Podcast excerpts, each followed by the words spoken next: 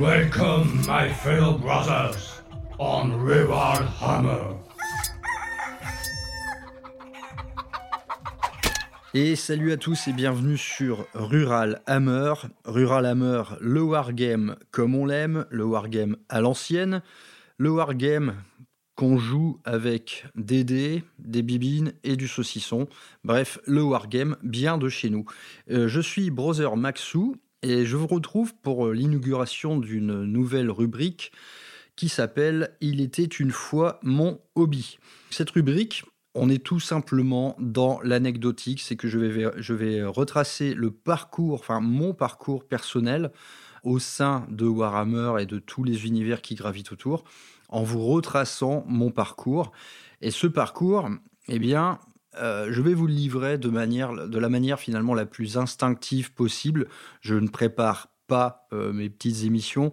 Et donc là, euh, c'est un exercice un peu périlleux qui, qui consiste à, faire appel à des souvenirs qui sont vieux de 30 ans, du moins de presque 30 ans.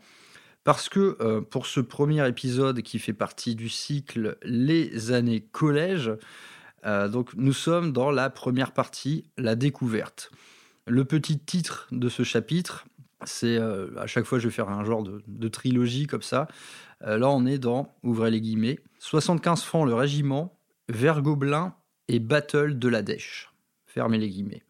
Voilà, ça résume bien l'esprit de cette époque-là. C'est une époque où on n'avait pas une thune, où les peintures étaient dégueulasses et où on faisait ce qu'on pouvait. Donc ma rencontre avec Warhammer date de 1995, c'est-à-dire que je vais bientôt fêter le trentenaire de ma rencontre avec le jeu. Ça s'est passé comment? Eh bien tout simplement ça s'est passé au collège, euh, du haut de mes 11-12 ans, je devais avoir 12 ans je pense, euh, non plutôt 11 à vrai dire. Et donc, dans ma classe, il y avait un ou deux gars. Je les voyais parler de trucs comme ça. Ils, ramenaient des magazines. C'était un peu l'équivalent des nerds de l'époque.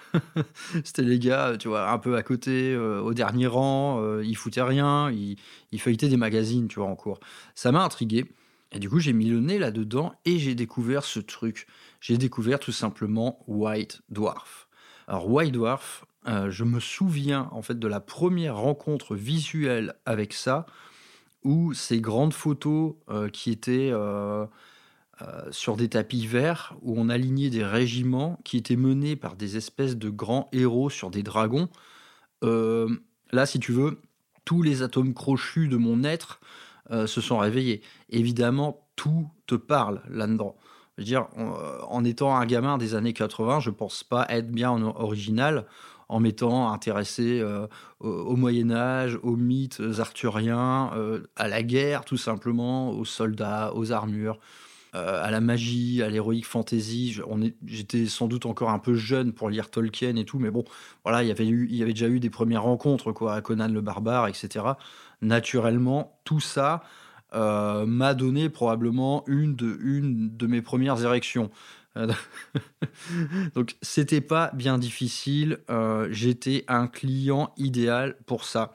Et ni une ni deux, euh, mon copain, eh bien, mon copain Gospel, bah, qui est toujours euh, un de mes meilleurs amis en cette heure. Donc, je, 30 ans plus tard, on garde ses amis du hobby. Hein, ça, c'est voilà, faut garder ça à l'esprit aussi. Donc, il y a 30 ans, eh bien, mon ami Gospel m'a filé une grosse boîte remplie de White Dwarf tout simplement que je m'abreuve de toutes ces conneries. Et là, oh là là, j'ai eu l'impression d'ouvrir un univers que j'allais passer un moment à explorer, si vous voulez. Donc, je me suis intéressé à absolument tout. À l'époque, on, parlait encore beaucoup de, euh, du jeu Epic. Euh, Epic 40 000 qui s'appelait euh, Space Marine avant, mais on était en plein dans Epic 40 000. Hein. Là, pareil, je fais appel à des souvenirs euh, sur les dates, ne m'en voulez pas si je suis un an, voire deux à côté de la plaque. Mais à l'époque, ce qui était dans les White Dwarfs, c'était épique. Warhammer 40 000 V2, un tout petit peu, un micro chouïa, à vrai dire. Euh, je ne suis même pas certain que la V2 était encore sortie quand je me suis mis au hobby.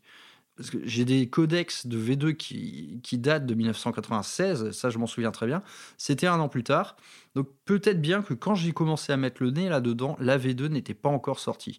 Mais avant toute chose, ceux qui étaient mis en avant, eh bien c'était Warhammer Battle. J'ai envie de dire, à l'époque, Warhammer Battle était un choix par défaut. C'était le jeu qui était le plus mis en avant, c'était le jeu dont Game Workshop faisait le plus la promotion, c'était le jeu qui connaissait le plus de sorties de figurines. Donc c'était euh, un choix par défaut, c'est un terme, c'est quelque chose de péjoratif, mais à vrai dire pas du tout. C'est que au premier contact visuel, si vous voulez, on a envie d'y aller. Et donc je me suis nourri de tout ça pendant des semaines, les White Dwarfs, les machins. Euh, j'ai lu un peu tout, évidemment, on lit des choses dont, on ne saisit pas les enjeux. Au début, je me souviens de textes sur, le, sur les résidus russes, par exemple, j'y comprenais rien. Je me, suis, euh, je, me souviens également du jeu euh, War Master qui avait été publié dans un White Dwarf, qui était un jeu avec des pions, des cartes, qui recréait tout simplement l'abordage du Vengeful Spirit par l'empereur et ses potes. On pouvait jouer à ça, je, me rappelle, on y a joué une ou deux fois, je m'en souviens très bien. C'était marrant. Mais donc, Warhammer Battle, c'était euh, la voix de la raison, c'était euh, c'était ce qu'on voulait. Eh bien, euh, ni une ni deux, j'ai fini par accompagner bah, mon pote gospel faire du shopping. Et à l'époque, le shopping, ça se passait où? Dans ma ville natale de Valenciennes, dans le Nord-Pas-de-Calais. Vous avez peut-être noté que derrière tout ça, il y a, un petit accent en dormance. Euh, eh bien, le magasin de Valenciennes, euh, bah, c'était un jouet club. Voilà. C'était un putain de magasin de jouets. Et dans ce magasin de jouets, il y avait deux petits rayons dédiés à Games Workshop. Eh bien, j'ai fini par aller là-dedans euh, lors d'une petite sortie ciné. Et j'ai acheté ma première boîte de régiment plastique. Et cette première boîte de régiment plastique, eh bien, c'était des Saurus, des hommes lézards tout simplement au fil des lectures euh, des White Dwarf, eh bien, euh, a été annoncée la V4 euh, de Warhammer Battle. Et là, disons que là, dans mon cerveau, ça a été le déclic instantané. ok, des dinosaures, Heroic Fantasy. Voilà, j'ai même pas eu à pousser plus loin toute forme de réflexion. Des dinosaures, c'est ça qu'il me faut. Point. C'est gros, euh, c'est saurien, euh, c'est d'inspiration aztèque, maya, c'est brillant, quoi. Voilà. Euh, j'allais pas mener plus loin mes recherches, c'est ça que je voulais. Dans le White Dwarf, ils avaient fait des, des genres de de preview, des... on avait vu les premières illustrations par exemple de, de Stégadon, de, de prêtre mage Slan. Euh, voilà, c'était euh, les gardes des temples. Oh putain, j'avais eu un coup de cœur intégral pour ces figurines. Les gardes des temples, mais oh là là, il y avait rien de plus stylé quoi. Donc c'était les hommes lézards et donc je repars de ce magasin avec ben, ma petite boîte de Saurus. Alors de mémoire, il y en avait 8 dedans. Ils étaient absolument ignobles, ils étaient absolument tous pareils. C'est monopose de ouf. On pouvait juste ajouter euh, le bras qui tenait l'arme et s'amusait à changer un peu de bouclier pour avoir des formes différentes. Mais putain, c'était. Euh, oh là là, c'était ridicule quoi. Hein. Donc voilà, on avait euh, 8 figurines comme ça pour 75 francs. Si on au goût du jour, c'est à peu près 12 euh, euros, 11-12 euros. Bah putain, c'est quand même bien de la merde. Hein. Donc on, y reviendra dans une autre émission. L'évolution du prix Game Workshop elle est quand même à relativiser par rapport à certaines choses. Et donc, eh bien, cette petite boîte, euh, voilà, premier contact, j'avais acheté ma, petite colle citadelle, euh, j'avais, j'avais Chourave, le cutter de mon papa, et ben, je me suis mis à assembler euh, mes premières figurines. Et bon, j'étais en terrain absolument connu, parce qu'à l'époque, j'avais déjà une certaine expérience dans le modélisme. J'avais également une petite expérience dans la peinture, tout simplement, parce que depuis, depuis que j'étais enfant, euh, on va dire depuis 7 ans, j'allais toutes les semaines aux beaux-arts pour euh, faire un peu de l'art plastique, on va dire créatif. Donc je partais déjà avec un bagage euh, confortable en termes de technique. Et bah, je, me, suis assez débrouillé comme un champion. C'est que voilà, j'ai assemblé mes Saurus. Et ensuite, bah, il a fallu des peintures. Et donc à l'époque, je me rappelle, on m'en avait prêté. Donc j'ai peint mon premier Saurus, je l'ai toujours, ce premier guerrier Saurus. évidemment, il est à chier, mais euh, on voit que l'application des couleurs, bah, ça déborde pas trop. Quoi. Donc il y, avait, il, y avait, y avait déjà une certaine application, je pense, pour, un, pour le petit con qui était le, le mois d'avant. ça se débrouillait pas trop mal, donc c'était plutôt cool. Et ben, donc suite à ça, bah, je, reste un moment avec cette première et unique petite boîte. Hein. dans le titre, c'est marqué Battle de la Dèche. Évidemment, c'était la Dèche. Euh, à 12 ans, euh, laisse tomber, quoi, t'as rien. Quoi. Donc, il fallait attendre eh ben, les grandes échéances, hein, les anniversaires, Noël ou euh, les étrennes, je sais pas. Il fallait attendre des petites rentrées de pognon pour pouvoir s'y mettre convenablement. Et lorsque ce fut fait, eh bien, j'ai profité d'une petite sortie familiale à Lille pour me rendre au Game Workshop rue de la Clé à Lille. Et donc, bien, dans ce magasin à Lille, j'ai fait mon premier gros achat historique Warhammer. Tout simplement, j'ai pris la boîte de base de Warhammer V4. Alors, je dis ça de mémoire, V4, je n'en suis pas sûr à 100%. C'est la boîte de base qui opposait les Bretoniens, du coup, aux hommes lézards. Euh, donc je pense que c'est la V4. Corrigez-moi si, ce n'est pas le cas, mais je pense que c'est celle-là. Euh, donc cette grosse, cette grosse boîte de base, qui à l'époque était tarifée 500 euh, francs, et eh bien le livre d'armée et la boîte, l'espèce de starter pack de peinture. Où là, en fait, ça concernait pas une faction en particulier. Vous aviez tout simplement toutes les couleurs primaires, quelques encres, et puis des, euh, deux ou trois couleurs métalliques. En gros, voilà. Euh, moi, le plan, c'était OK, j'ai mes couleurs primaires, du coup, je vais pouvoir créer toutes les couleurs que je voulais. à l'époque, on raisonnait comme ça. Euh, on n'achetait pas huit types de peau de vert, tu vois. non, on, va faire notre vert nous-mêmes, en fait.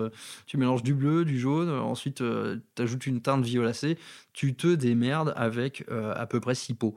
Avec six pots, tu vas peindre toutes tes armées, mon gars. Donc, eh bien, c'est parti. Euh, donc là, à l'époque, franchement, je vous parle de ça, mais pour moi, à l'époque, c'était un billet énorme. Enfin, il y en avait, euh, je pense, pour 700-800 francs. À aucun moment de ma vie, je n'avais dépensé autant de pognon euh, d'un coup, quoi, si, si, vous voulez. Donc, il y avait, si tu veux, il y avait de l'enjeu. déjà, les premiers regards de tes parents, ils sont en mode mais qu'est-ce que c'est que cette merde? Tu vois, c'était un peu ça. C'était un peu ça. Jusqu'à maintenant, moi, c'est simple je n'ai eu pour seul euh, cadeau, pour seul loisir que les putains de Lego. Il y en avait plein la baraque. J'avais une ville Lego qui faisait genre 4 mètres sur 3. Euh, il y avait des mechas, quoi, si tu veux. J'avais une base de pompiers. Enfin, j'avais toute la collection euh, pompiers de, le, de Legoville, quoi. j'avais construit une espèce de méca d'un mètre 30 qui était entièrement aux couleurs de. de la gendarmerie et des pompiers, quoi. Tu vois, c'était, c'était euh, laisse tomber, quoi. C'était euh, Pacific Crime, mais avec les moyens du bord.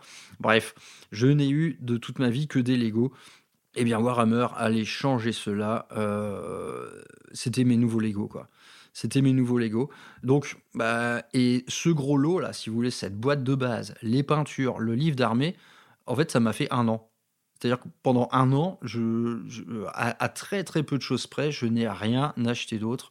Euh, j'avais beaucoup de bouquins à lire. Il y avait à l'époque le livre de règles, le livre de bataille et bah, naturellement mon livre d'armée. Ces bouquins, je les ai lus, lus, lus, relus, relus, relus, relus, relus. Euh, il y en avait partout. Enfin, j'ai passé un temps fou en fait. À l'époque, les règles de Warhammer Battle, bah mec, euh, accroche-toi. Hein. C'était vraiment, vraiment pas évident. Il y avait ce changement par rapport, euh, on va dire, aux jeux actuels. Les jeux actuels ont un noyau de règles plutôt simple, du moins pas trop compliqué. Ce sont les codex ensuite, ou les livres, ou les battle tomes, qui viennent ajouter de la complexité au gameplay. Mais en gros, euh, à Warhammer Battle, le sentiment qui, prédominait, c'était que les, livres de, règles incluaient aussi énormément de règles spéciales, tandis que dans les livres d'armée, finalement, il y avait assez peu de règles spéciales. Euh, on avait euh, des datasheets uniquement, en fait. Tout avait un profil, tout était euh, vraiment très clair et très dépouillé dans les livres d'armée. Par contre, le jeu en lui-même incluait beaucoup de règles spéciales, et suite à quoi, en plus, on pouvait ajouter les règles de Warhammer Magie qui complexifiaient encore la chose. Donc, c'était pas c'était pas du tout venant, quoi. C'était chaud. Donc, cette boîte, elle m'a duré un temps fou. Avec mes livres et ma peinture, bah, je me suis mis au début tout simplement à tâtonner. J'ai peint pas mal de bretoniens. J'ai essayé, des... j'ai essayé de plein de couleurs différentes sur les bretoniens. Euh, naturellement, et euh, sont arrivés de temps à autre euh, quelques petits renforts peinture. par bonheur, j'avais un revendeur dans pas loin de chez moi qui, avait les peintures Citadel. Donc ça arrivait que, que, voilà, que je mette, euh, que je mette 10 euh, francs dans, un petit pot. et notamment, c'était une époque où sont apparues deux mémoires, là encore, les premières encres et euh, l'équivalent, si vous voulez, des, shades actuels.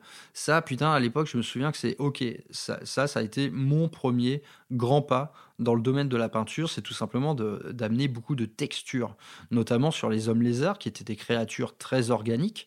Eh bien, c'était important en fait d'avoir une espèce de jus euh, qui allait parcourir tous les creux de votre figurine pour venir y mettre du relief, de la patate visuelle, assombrir un petit peu.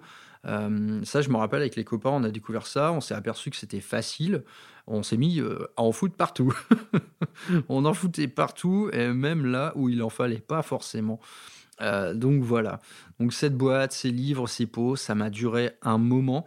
Et c'est durant cette période bah, que, évidemment, on a commencé à jouer. Et alors là, les premières parties, ah putain, c'était le Bangladesh, quoi.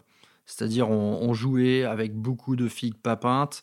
les décors, c'était des boîtes de chaussures, c'était des morceaux de polystyrène. C'était absolument l'angoisse, quoi. Vraiment, ça, ça ressemblait à rien mais euh, c'était quand même une étape nécessaire. Euh, voilà, ces règles, il fallait commencer à les comprendre, il fallait commencer à les appréhender, il fallait bien commencer par le début.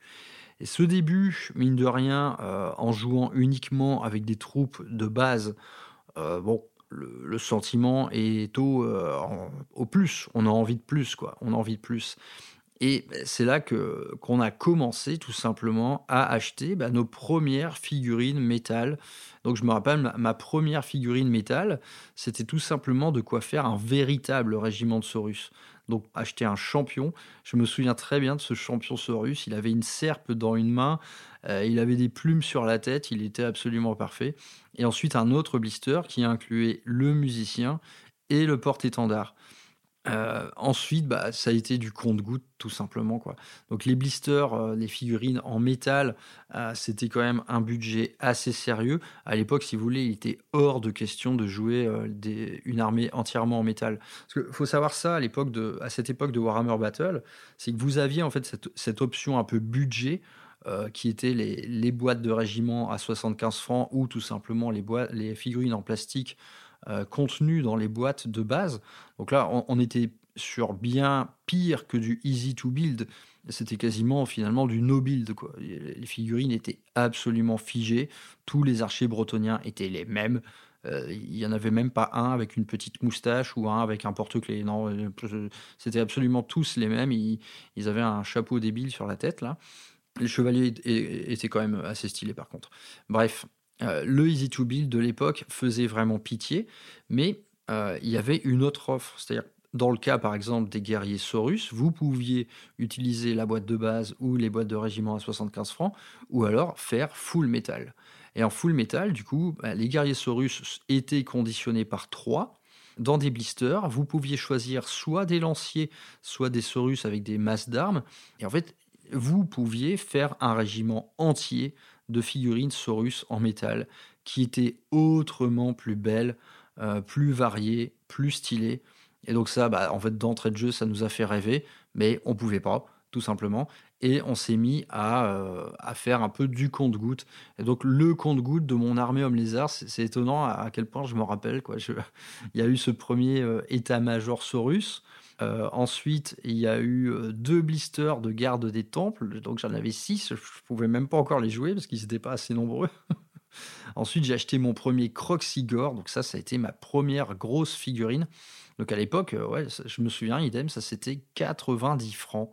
Euh, c'était vraiment, franchement, à l'époque, c'était vraiment beaucoup d'argent quoi, pour une figurine en métal. Certes, il était assez massif, mais bon, euh, c'était, c'était quand même chaud. Quoi. Ensuite, il y a eu la salamandre avec ses petits, ces petits skinks avec des javelots, et ainsi de suite, ainsi de suite.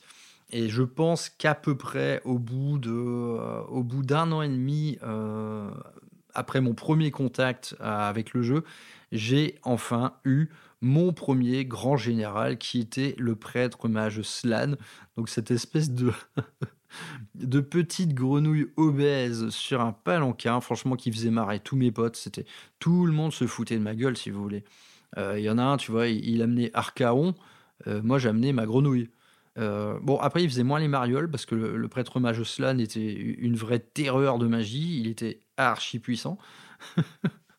Mais au début, oui, tout le monde se foutait de ma gueule. En plus, la figurine était extrêmement mal fichue.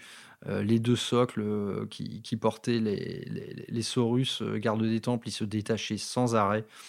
parce que là aussi, l'achat des premières figurines en métal, c'était également la rencontre avec le modélisme ardu. Euh, c'est-à-dire que tu étais là avec ton pot de super glue, tu colles tes machins, ok, ça tient pas du tout, euh, comment je fais? Et donc là, euh, je me rappelle, on a, on a, fait des recherches en fait dans les vieux White Dwarf et on a vu qu'il existait des techniques de contre-perçage. Donc voilà, on s'était procuré une, une, petite perceuse à main. Moi, je me rappelle, j'avais carrément volé la perceuse de mon père pour faire des, pour faire des petits trous dans, dans les figurines. J'avais sans doute explosé des forêts. C'était vraiment chaud. Hein, euh, le modélisme sur les grosses figurines en métal, putain, quelle galère. Euh, je me souviens, mon, pote qui avait acheté une Wyvern Orc, mais la Wyvern, enfin, elle s'est fissurée en trois à de nombreuses reprises, en fait, pendant, pendant, des, pendant des, parties. quoi. C'était c'était incroyable, quoi. Et donc, eh bien, finalement, tout ça fait son petit bonhomme de chemin et euh, je pense que dans cette période-là, quand j'ai eu mon premier général, que ça par exemple, je l'ai peint immédiatement. Mon prêtre mage Slan, je l'ai acheté euh, je suis rentré chez moi, je l'ai assemblé, je l'ai peint. Et honnêtement, je l'avais bien peint. J'avais tout donné vraiment. Euh, depuis, je m'étais un peu enrichi en, en couleur. Euh, j'avais, j'avais de la couleur os, j'avais de quoi faire des, lianes, j'avais de quoi faire du, du cordage. voilà, en technique, du shade. ensuite, on a appris un peu le brossage à sec. Ensuite, on avait acheté des, des pinceaux tout fins pour commencer à faire des yeux, des pierres précieuses et tout. Ça allait globalement vite en fait. Euh, même si naturellement l'apprentissage de la peinture à l'époque se faisait uniquement à travers le White Dwarf. De toute manière, c'est simple, il n'y avait pas Internet, il n'y avait pas de réseaux sociaux, il n'y avait que dalle. White Dwarf était notre seul et unique support. On n'avait que ça. À l'époque, ça sortait tous les deux mois, mais euh, disons que les pages peinture du White Dwarf, euh, pour nous, c'était un trésor. quoi. On, étudiait le truc, mais à, à 100%. Euh, on, s'échangeait avec les copains les numéros qu'on n'avait pas forcément pour. Moi, je me, souviens, je tenais un cahier euh, de peinture dans lequel je notais les, trucs que je voyais dans le White Dwarf. Quoi. Euh, disais, ouais, euh, tel article, il t'explique comment faire une sphère magique là sur un magicien de l'Empire. Ok, je note quoi en fait. comment créer un reflet émeraude, très bien, je note comment faire un brossage à sec bien propre sur vos socles. Enfin, c'était notre seule source finalement d'apprentissage. Et les autres, euh, les autres occasions d'échanger, euh, on les retrouvait bah, tout simplement quand on allait au magasin Game Workshop de Lille. Et je, là, je, vais, je vais avoir une, un mot, une pensée émue euh, pour les employés du Game Workshop Lille. Ces mecs, on a dû les faire chier mais honnêtement, c'était, fou. On a dû les faire chier, mais on, a dû les. Oh là là, on les a essorés, les gars. Euh, quand on faisait des parties là chez quelqu'un, euh, le téléphone fixe était jamais bien loin. Et vu qu'on se galérait de ouf sur les règles, honnêtement, on les appelait une fois par heure, quoi. Une... on trouvait pas l'info dans les livres de règles, on se disait ah putain mais qu'est-ce qu'il faut faire? Ça commence à s'engueuler parce qu'il y en a un il va perdre son général quoi. Eh bien, allô, Game Workshop de Lille, ouais, euh, on se galère sur un truc. Ça, c'est arrivé des milliers de fois. Oh là là là, qu'est-ce qu'on les a emmerdés. Donc bref, ah, si ça se trouve, il y, a un ancien employé du, du Game Workshop de Lille euh, à la fin des années 90 qui m'écoute. Je lui transmets euh, toutes mes amitiés, toutes mes plus profondes excuses. Avec Hub et Gospel, on vous a emmerdé, les gars. Je suis désolé. Je suis désolé. On était jeunes, euh, on était un peu cons aussi, il faut le dire. Hein, et, en plus de ça, on n'avait pas beaucoup de sous. C'est-à-dire qu'on vous emmerdait beaucoup, tout ça pour acheter peu. donc désolé, franchement Voilà, c'était ce qu'on appelle de l'erreur de jeunesse. je n'exprime pour autant pas beaucoup de regrets à ce sujet. c'était franchement marrant. Mais bref, donc chemin faisant, bah, tout le monde commence à se faire une petite armée qui ressemble à quelque chose, et surtout, ça commence à se socialiser en fait dans la cour du collège là. Hein, on commence, vu qu'on s'affiche de plus en plus dans la cour là avec nos magazines à la con, parfois on ramène carrément des figurines euh, pour demander l'avis des gens. Alors t'en penses quoi de mon bleu indigo